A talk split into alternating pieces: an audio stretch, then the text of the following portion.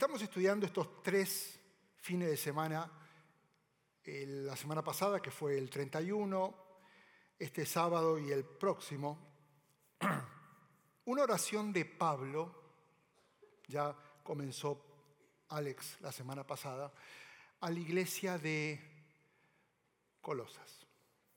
Mi primer pregunta cuando empecé a estudiar esto fue, ¿por qué Colosas?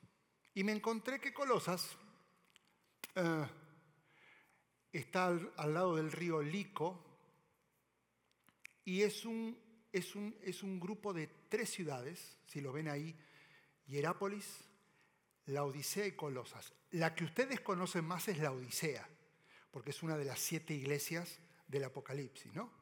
Quiere decir que de las tres ciudades, Colosas es la más pequeña, es la que menos infraestructura tenía, es la que se dedicaba exclusivamente a, dar de comer a los rebaños y, trabajar con las ovejas, absolutamente nada más. Y ahí hay una iglesia interesante que su pastor es Epafras, ya lo vio, ya lo, analizó la semana pasada Alex, que no es el plantador de la iglesia, sino es el que está encargado de la iglesia, y va a visitarlo a Pablo y va a charlar con Pablo porque está preocupado por lo que está pasando en Colosas, porque siendo una iglesia joven, con judíos y con gentiles, se infiltraron ciertos, ciertas ideas griegas que están transversando principalmente la suficiencia de Cristo.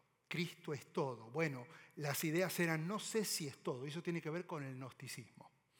Es interesante porque Pablo nunca fue a Colosas, nunca conoció al plantador que comenzó la obra en Colosas, y puse en rojo Éfeso, porque Pablo estuvo dos años predicando en Éfeso, y se cree que en esos dos años que estuvo en Éfeso, alguien que se convirtió fue el que llevó la carga a su ciudad, Colosas, y comenzó esta obra. Colosas está a una distancia aproximadamente de 150 kilómetros. Hechos jamás menciona que hubo una misión específica de Pablo hacia esa ciudad.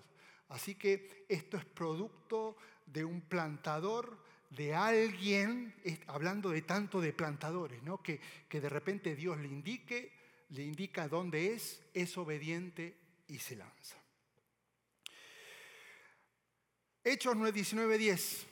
Si ustedes dicen, ¿de dónde sacó todo esto? Dice, esto continuó por espacio de dos años. Está hablando de Pablo en Éfeso. De modo que todos los judíos y los que no eran judíos que vivían en la provincia de Asia Menor, que esa es la zona, comenzaron a escuchar la palabra de Dios. Así que de ahí alguien salió y se fue a Colos. Así que como si esta fuera una carta de principio de año, Pablo les está dando consejos a esta congregación. Es una congregación que ama al Señor, es una congregación que, que son fieles, son comprometidos, pero sabiendo lo que está pasando, Él comienza a dar consejos y qué interesante porque esos mismos consejos que Él está dando para los colosenses los podemos adoptar para nosotros, no porque estemos mal ni porque haya herejías, simplemente porque el trasfondo de estos consejos es mantengámonos firmes. Lo más difícil no es seguir a Jesús, sino mantenerse firme. Lo, más complicado, el desafío no es, ahora sí, he decidido ser alguien que sigue a Cristo y que me denominen cristiano. Eso no es la decisión más difícil, sino mantenerse. Mantenerse. esto no sucede solamente en el cristianismo, sino en todos los deportes. Eh, llegar no es difícil, mantenerse es lo complicado. No es difícil leer la palabra, es simple. Lo complicado es obedecer lo que lees. No, es difícil adorar a Dios como lo estamos haciendo espectacularmente con Tony, con Francis, los chicos. ¡Wow! ¡Qué grupo de adoración! Esto, déjame decirte algo, no es complicado. porque viniste dispuesto, levantás tus manos, adorás, cantás, es tan lindo adorar en grupo, pero eso no es complicado. lo difícil es vivir en adoración.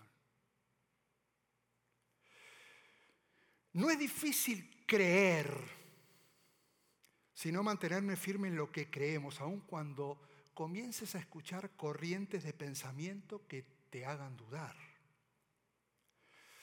E, en las tormentas de la vida, para evitar naufragios espirituales, el secreto no es aguantar, aguantar y esperar que salga el sol, sino mantenerse anclado en Jesús. Es más simple de lo que pensamos. Nosotros buscamos la solución de todas las cosas.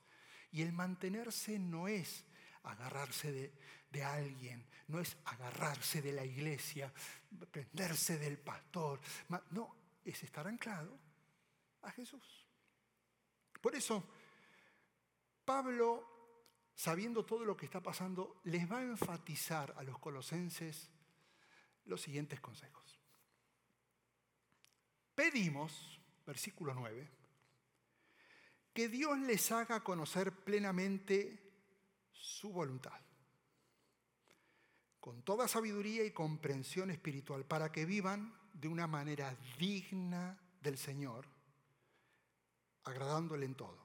Esto implica dar fruto en toda buena obra, crecer en el conocimiento de Dios y ser fortalecidos en todo sentido con su glorioso poder Así perseverarán con paciencia en toda situación y con mucha alegría. Bueno, este mensaje ya se lo mandé al pastor Alex y va a estar dispuesto para que el que lo quiera releer, siempre viene y hay algunos que ya directamente me roban las hojas. Ok, no los, tampoco los quiero mirar, pero se citan por acá adelante. Entonces, esta vez, esto lo que voy a enseñar es un poco complejo. Lo intenté hacer lo más práctico y simple, pero es complejo y va a necesitar revisarlo. Porque si esto se comprende, déjame decirte algo, el 2024 va a ser diferente. Entonces, trata de, escuchar lo que Dios quiere decirte a través de su palabra y eh, sellarlo en tu corazón, porque evidentemente esto te va a llevar a tomar decisiones. Si, si, si el texto dice pedimos, es porque Pablo está en un arresto domiciliario en Roma y está con Timoteo, él no está solo. Pablo, Timoteo está con él. Él está en espera de un nuevo juicio de Nerón, otro más. Y lo que les está pidiendo, en otras palabras, a los colosenses es que, antes que nada, antes de que tomen decisiones, antes de que comiencen un nuevo proyecto, antes de que escribas nuevas resoluciones, antes de terminar con algo o alguien, antes de invertir, antes de vender, antes de que avances, antes de que te detengas, antes que nada, estate quieto y primero entiendan la voluntad de Dios. Porque en realidad el objetivo principal de la vida de cada creyente debería ser el conocer la voluntad de Dios antes de hacer lo que el creyente cree que es lo mejor para él.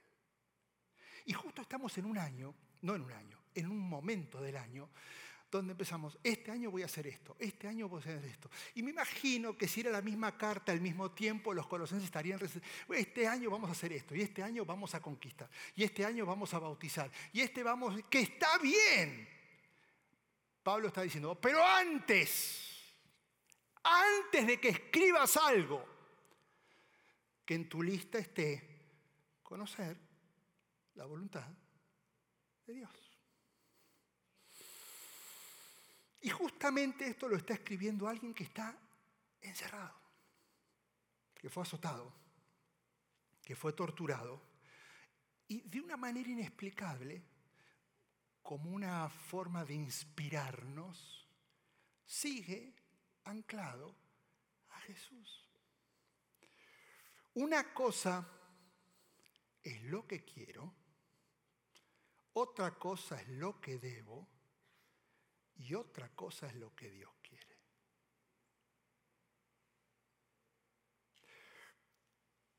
Déjame ver estas diferencias. La voluntad humana es sencilla de explicar y comprender. Cuando queremos que algo suceda, hacemos lo que sea para que eso suceda. Entonces, nos esforzamos, somos creativos y hacemos todo con intencionalidad porque el motor de mi voluntad, yo soy un hombre de mucha voluntad, va a generar ciertos resultados. Por eso voy a trabajar más porque quiero tener éxito en mi emprendimiento. Por eso voy a trabajar más, voy a entrenar más para lograr más mejores resultados en esto que estoy haciendo. Voy a estudiar más para tener más conocimiento. Yo quiero, yo hago. Es la voluntad humana, esa es la voluntad nuestra, la tuya, la que vos decís, quiero hacerlo. Y lo vas a hacer, porque si sos obstinado no vas a parar hasta lograrlo. La voluntad de Dios es un poco más compleja. Ojalá fuera tan simple que en dos minutos se puede explicar. Lo que yo quiero no siempre es lo que Dios quiere para mí. Por eso cuando yo soy una persona que me propongo objetivos y soy de muy de mucha voluntad propia y digo, esto lo voy a lograr, está muy bien, pero qué peligro hacerlo sin tener la certeza de que coincide con lo que Dios tiene planeado para mí. Porque Dios no se amolda a lo que yo hago, yo me sujeto a lo que Él ya diseñó para mí. La, voluntad de Dios es soberana. Y acá se pone escabrosa la cosa. Porque no solo muestra a Dios como el creador de todo lo que hay en el universo, sino que Él tiene la autoridad para ordenar todo lo que sucede en el universo que Él mismo creó. Así que Él es soberano. Creó todo y ordena todo en lo que creó. No hay forma. Él es soberano. Pero hay dos aspectos en esta voluntad soberana que hay que aclarar. Un aspecto de la voluntad de Dios es lo oculto, lo secreto, lo cual genera en mí o no confianza. Porque normalmente no somos conscientes de lo que sucede hasta que las cosas sucedan sean buenas o malas.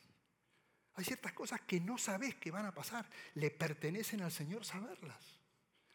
Y vos te enterás cuando ya pasaron. Y después hablas del pasado diciendo, mi papá murió cuando, y era el plan de Dios. Claro, pero cuando murió no lo, no lo sabías. Entonces caminamos en confianza, sabiendo que Él tiene el control, sabiendo que van a suceder cosas que no tenemos la menor idea. Este puede ser el mejor año o humanamente el peor año por cosas que van a suceder y no lo sabemos. Por eso Isaías escribe, mis pensamientos, refiriéndose al Señor, no son los de ustedes, ni sus caminos son los míos. Necesitas tener, para este 2024, tener que tener presente esto. Señor, yo quiero, yo quiero, yo quiero voluntad humana. Está perfecto. Pero no olvides que sus pensamientos no son los nuestros, ni sus caminos son nuestros caminos. Y tenés que vivir con esa flexibilidad, donde yo todo lo que anhelo lo pongo a sus pies, pero siempre bajo su voluntad, porque hay cosas que van a suceder que yo no sé que van a suceder. Pero mi confianza está puesta en un Dios soberano que ordena todo en un universo que él mismo creó. A veces, iba a decir cometemos, me atrevo a decir cometo, el error de querer impulsivamente descubrir al, precio que sea la voluntad secreta de Dios. Y a veces nos frustramos. ¿Por qué no hay respuesta? ¿Por qué Dios? Vengo pidiendo y nos comparamos. ¿Por qué Él respondió? Y hay algo que quiero saber y todo el estrés que tengo y toda la preocupación es simplemente porque no sé lo que va a pasar. Aunque sé que Él tiene el control. Y nos olvidamos, como dicen de Deuteronomio, que hay cosas secretas que le pertenecen a Jehová nuestro Dios. Punto. Pero hay otras reveladas que son para nosotros y para nuestros hijos, para siempre, para que la cumplamos eh, todas las palabras de esta ley. Hay, cosas que si vos estás obsesionado en que Dios te la responda, hay cosas que le pertenecen solo a Él. Y esa es tu confianza. Y esta parte de Deuteronomio me genera el otro aspecto de la voluntad de Dios, que es la parte revelada. Si lo desconocido tiene que ver con mi confianza, lo revelado tiene que ver con mi obediencia. Porque en la palabra que es su revelación, encontramos todo lo que Él espera que hagamos o que seamos en todo momento. Quiero saber cuál es tu voluntad. ¿Cuál? ¿La oculta o la revelada? ¿Por qué te obsesionas con lo oculto y lo secreto?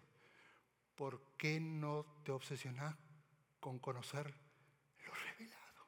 Si acá está todo. Mira lo que dice Tesalonicenses. La voluntad de Dios es que sean santificados, que se aparten de la inmoralidad sexual, que cada uno aprenda a controlar su propio cuerpo de una manera santa y honrosa y que no se dejen llevar por los manos deseos como hacen los paganos, o sea, los que no conocen a Dios.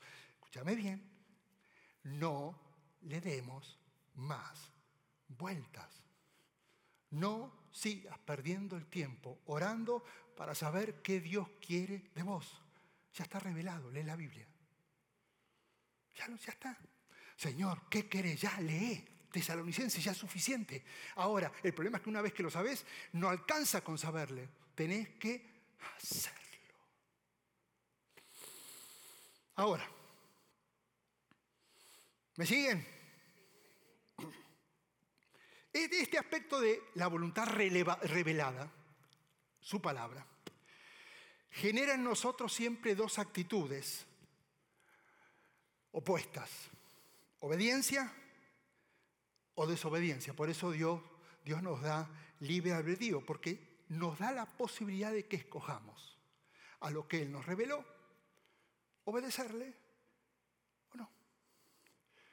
Así que la primera pregunta que hoy tendría que hacerme es, ¿cómo hago entonces para conocer su voluntad en mi vida? E, esta pregunta se la hacía David constantemente. Enséñame a hacer tu voluntad, porque tú eres mi Dios.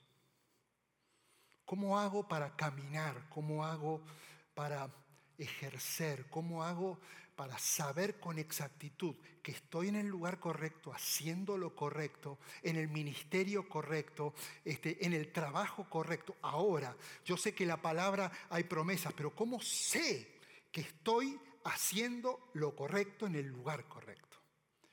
Conocer la voluntad de Dios es más, es mucho más que saber lo que debo hacer. Por eso a veces oramos mal. Señor, ¿lo hago o no lo hago? Dios, ¿acepto o no acepto? Señor, ¿es tu idea o no es tu idea? Dios, sí, ¿Me caso o no me caso? La voluntad de Dios no es, escucha bien, un itinerario que debo descubrir para saber qué hacer o a dónde ir. La voluntad de Dios comienza, escucha bien, con la comprensión de quién soy yo en Él. Y el entendimiento de que en esta tierra tengo un propósito mucho más grande que las soluciones a mis problemas o todas las respuestas a mis interrogantes. La gloria de las buenas nuevas es que Él nos convirtió en algo distinto de lo que éramos en el pasado.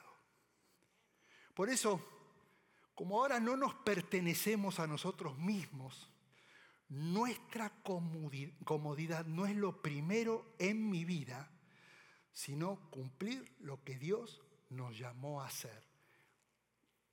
Voluntad revelada. Y confiar que a pesar de lo que estoy viviendo, Él tiene el control de todas las cosas. Voluntad oculta. Cuando entiendo esto, mi forma de vivir cambia porque lo que hago ya no se trata de complacerme, sino de complacerlo. Esa es su voluntad. Hemos limitado, Señor, esta mi iglesia o no. Señor, acepto el trabajo o no. Está bien y Dios debe decir, ok, Gracias por preguntarme. Pero vivir bajo su voluntad es mucho más profundo que tener respuestas a mis preguntas. Es aprender a complacerlo en todo y no complacerme a mí. Por eso, la obediencia a lo revelado me va a permitir confiar en lo desconocido. Es imposible confiar en lo que no sé si ni siquiera soy capaz de obedecer en lo que sé. Dios dice, ok, para que no se te haga tan difícil, ahí te va mitad revelado y mitad me pertenece a mí, confía. Estaríamos en un lío si, si no hubiera nada revelado y sería todo fe. Pero Dios dice, acá, acá está, dale. Pero mientras confía que yo te voy a ir mostrando mis planes para tu vida. Pero si ni siquiera soy capaz de obedecer su revelación y su voluntad, ¿por qué me obsesiono tanto con lo que no sé? Colosenses 1.9, Pablo le da, comienza a tirar respuesta a ellos. Ya te dije, pedimos que Dios les haga conocer plenamente su voluntad. Porque ahora la pregunta es, ¿cómo logro esto? ¿Cómo? Porque esto es complicado. ¿Cómo logro balancear y caminar en su voluntad? Ahí te va. Pedimos que Dios les haga conocer pronto su voluntad. Y acá está el secreto. Con sabiduría y comprensión espiritual. Primeramente está hablando de sabiduría espiritual. La, sabiduría espiritual es la que viene del espíritu y no de la mente natural del hombre. Es la capacidad de descubrir lo que Dios piensa sobre las situaciones de la vida. Es la capacidad de interpretar y de ver como Dios ve. Si uno quiere ser sabio espiritualmente, entonces hay que leer y estudiar la Biblia para descubrir cómo Dios ve todas las cosas.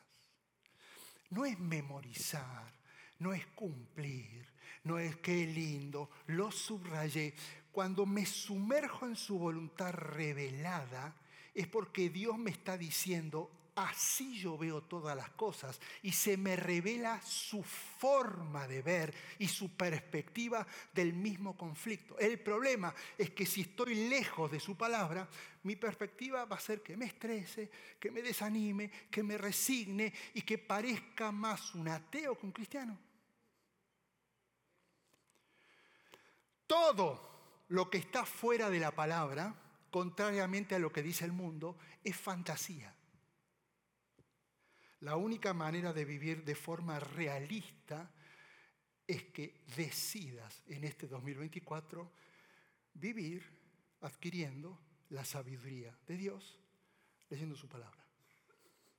Por otro lado, la comprensión o entendimiento espiritual, escucha bien, es la aplicación de la sabiduría que uno adquiere a las circunstancias específicas de la vida. Por eso la comprensión espiritual es una visión clara de lo que se necesita hacer y de cómo se necesita hacer.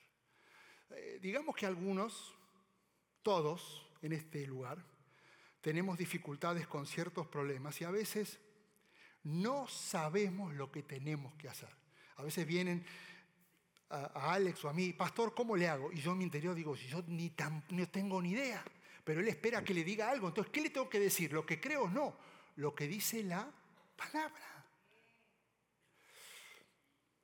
Lo primero para poder saber qué tengo que hacer es entender cómo Dios ve tu problema y lo que la palabra dice sobre esa situación. Por ejemplo, si hablamos de una enfermedad, Santiago es claro, está enfermo alguno de ustedes, haga llamar a los líderes de la iglesia para que oren por él y lo unjan con aceite en el nombre del Señor. Es que no sé qué hacer, ya la palabra te está diciendo qué hacer. Está la voluntad de Dios. Si tenemos un problema económico, Filipenses 4:19, así que mi Dios le va a proveer todo lo que necesiten conforme a las gloriosas riquezas que tiene en Cristo Jesús. Pastor, no sé qué hacer, Dios te va a proveer todo. No lo digo yo, es la voluntad del Padre. Él te va a proveer todo lo que necesites. Cuando conozco y entiendo la palabra, a través de la oración comenzará a revelarse una visión clara de lo que se necesita hacer, qué pasos tengo que dar o qué no tengo que hacer. Y esas no son habilidades naturales, es dirección dada por el Espíritu a través de su voluntad revelada, que está al alcance de todos los que aman a Jesús. Así que cuando abras tu Biblia, Ora para que Dios te ayude a entenderla. Ora para que puedas aplicar a tu vida lo que dice, porque la comprensión te va a dar sabiduría espiritual para que puedas caminar en su perfecta voluntad. En otras palabras, la sabiduría es la aplicación del conocimiento en mi vida. Y, un claro ejemplo es Pablo de esto. Conoce tanto a Jesús que Él tiene la seguridad de que cada sufrimiento, cada dolor, cada azote, cada herida, es parte de un plan de Dios. No lo cuestiona, sino que se mantiene en firme, se mantiene anclado a Jesús. Y no solo eso, sino que Él tiene la capacidad, en medio de la circunstancia que ni siquiera vos y yo podemos imaginar, de escribir lo siguiente para que vivan de manera digna del Señor.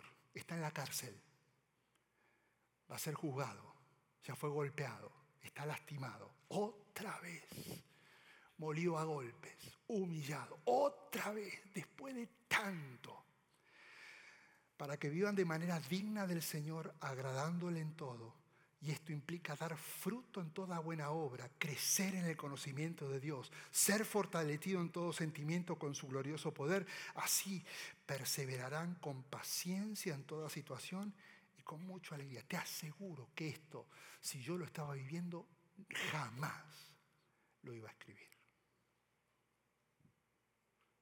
Mi tendencia iba a ser más quejarme y decir, no puede ser. ¿Por qué los de Northline no hacen nada por mí? estoy solo, estoy abandonado. Por favor, necesito ayuda. Y Él está animando, porque solamente alguien que camina en su voluntad tiene esta capacidad de dejar de lado sus circunstancias pensando en los demás. Porque el vivir en su comunidad, en, su voluntad trae beneficios. Quiero terminar con esto. Y quiero analizar un poco los beneficios que acá dice Pablo. Número uno, el vivir en su comunidad te trae una manera de vivir digna del Señor, agradándole en todo. Qué interesante esto, porque esto es tener la capacidad, como Jesús, de vivir dejando una estela de bondad en tu caminar diario, donde, donde vas, consolas a los que sufren, tenés compasión por los necesitados, fortaleces a los desanimados, traes esperanza a los que están perdidos, porque cumplir la voluntad de Dios tiene que ver con el otro, no conmigo. El vivir bajo su voluntad hace que todo el mundo recuerde no cómo lo dijiste, sino lo que dijiste y lo que amaste. Número dos, el otro beneficio es que vas a dar fruto con toda buena obra. La persona que sigue a Jesús no puede separar lo que hace de lo que cree. Conocer algo y tener la capacidad de hacerlo son dos cosas diferentes. Estamos en las filas del ejército del Señor, por lo tanto nuestras vidas, tu vida y la mía, debe reflejar la gloria de Dios dando fruto en todo momento. Si no, no estás reflejando la gloria de Dios. No es tu prioridad reflejar su gloria, porque si reflejamos su gloria, hay fruto. Tu resultado, lo que lograste, no es un reflejo de tu capacidad, sino de tu dependencia de la voluntad de Dios. ¿Y sabes qué? Dios se siente honrado cuando vos y yo damos fruto. Mira lo que dijo Jesús. Mi Padre es glorificado cuando ustedes dan mucho fruto porque así muestran que son mis discípulos. Fuimos esculpidos por el gran escultor de un pedazo de material que era imperfecto, que no tenía forma. Y Dios hizo con nosotros una obra maestra, pero para que reflejemos la imagen de Cristo, no para impresionar a los demás por los que somos. Si se habla más de nosotros que de Cristo a través de nosotros, prendete una luz roja. Cuando entiendo que mi prioridad cada fin de semana no debería ser escuchar la enseñanza que se imparte en este púlpito, sino que la prioridad debería salir corriendo a vivir lo que he escuchado. Ahí voy a comenzar a entender lo que es caminar bajo su voluntad. Simplemente porque tu obsesión y mi prioridad va a ser reflejar la conducta de Cristo en todo. Escúchame bien, Cristo es el modelo y nosotros debemos aspirar a ser copias fieles. Y esa es la voluntad del Padre. Es mucho más que si debo ir acá o allá.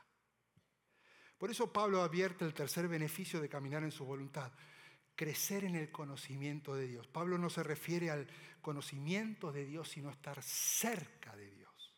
Yo conozco su corazón solo cuando mi corazón está cerca de Él, no hay otra manera. Pensá en tu vida por un instante. Ponele una calificación a lo que sos, a lo que haces, a lo que tenés. Esa calificación es una referencia de cuán cerca, cuán lejos estás de Dios. ¿Querés que algo cambie en tu vida? Acércate a Dios. ¿Querés que cambie tu matrimonio? Acércate a Dios. ¿Querés que algo cambie en tu economía? Acércate a Dios. ¿Querés volver a sentirte pleno y con gozo? Acércate a Dios.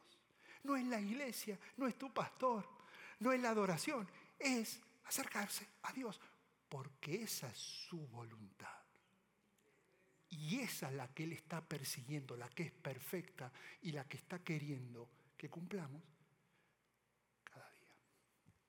Por último, cuando uno vive cerca de Dios, me fortalezco en todo sentido, escucha esto, en su glorioso poder. Esta frase está fuerte. Cada vez más hay un discurso en el mundo y se ha infiltrado en la iglesia. Tengo que admitirlo, pero hay un discurso muy humanista que insiste que la fortaleza está en uno mismo y si vos te lo propones, lo vas a lograr. Anda a las redes sociales.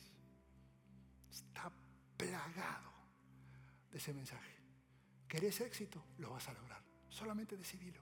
Decidilo. La fuerza está en vos. Vos podés. Vos podés. Ay, vos dale. No confíes en nadie más. Vos podés. Si uno se esfuerza, puede conquistar todos sus sueños. Si uno es disciplinado, puede superar todas las adversidades. Si, un, si alguien quiere crecer, lo podés lograr. Y es un buen mensaje, es optimista.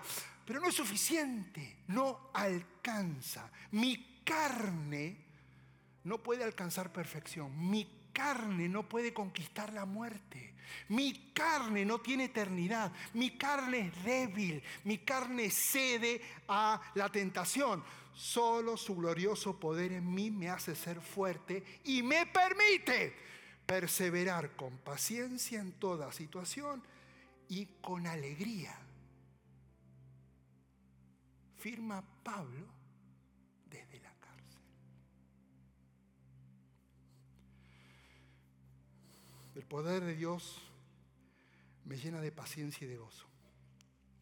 Y nosotros obtenemos ese poder cuando oramos, cuando buscamos, cuando clamamos queremos y anhelamos caminar bajo su perfecta voluntad, que es más que saber si es para acá o para allá. Es comprender, es aplicar su voluntad revelada en mí, para que cuando se me revele lo oculto, ya sea bueno o malo, permanezca anclado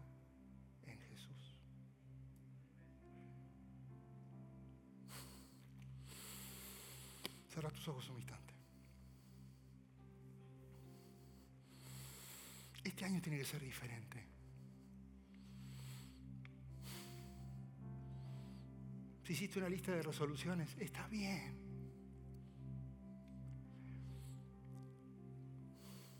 Pero no alcanza si hiciste una lista de peticiones, está bien, porque muestra dependencia al Señor, pero no alcanza. Porque el, deseo de caminar en su voluntad es más allá de tener respuestas a mis dudas.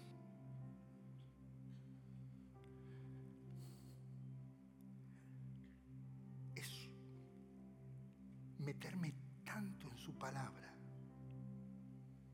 en su revelación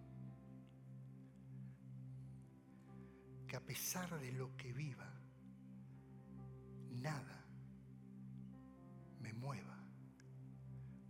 firme en Jesús. Esa es la voluntad del Padre. Esa es la voluntad que vos y yo tenemos que anhelar para este año. Todo lo demás va a venir por añadidura, no te preocupes. Pero hay algo que está por encima es me acerco para que Dios actúe. Y no confío en mis fuerzas, sino que necesito de su poder en mí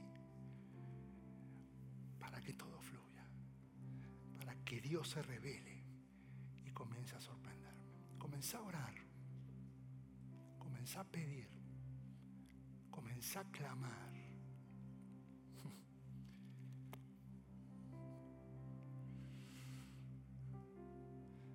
Comenzá a decirle al Señor, necesito estar cerca tuyo. Y ahora lo entendés, no es porque necesitas estar cerca de Él, sino porque es su voluntad que estés cerca de Él. Por eso su revelación. Gracias por participar del servicio a través del Internet. Esperamos que la experiencia de hoy haya alentado y desafiado su mente y corazón. En Champion Forest nos apasiona ayudar a las personas a conocer a Dios, a crecer en su relación con Él y con los demás, mientras todos como cristianos hacemos una diferencia en el mundo. Nos encantaría tener la oportunidad de hablar y orar con usted.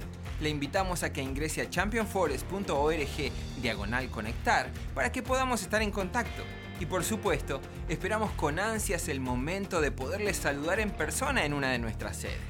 Que Dios le bendiga y tenga una semana llena de la presencia del Señor. Nos vemos pronto.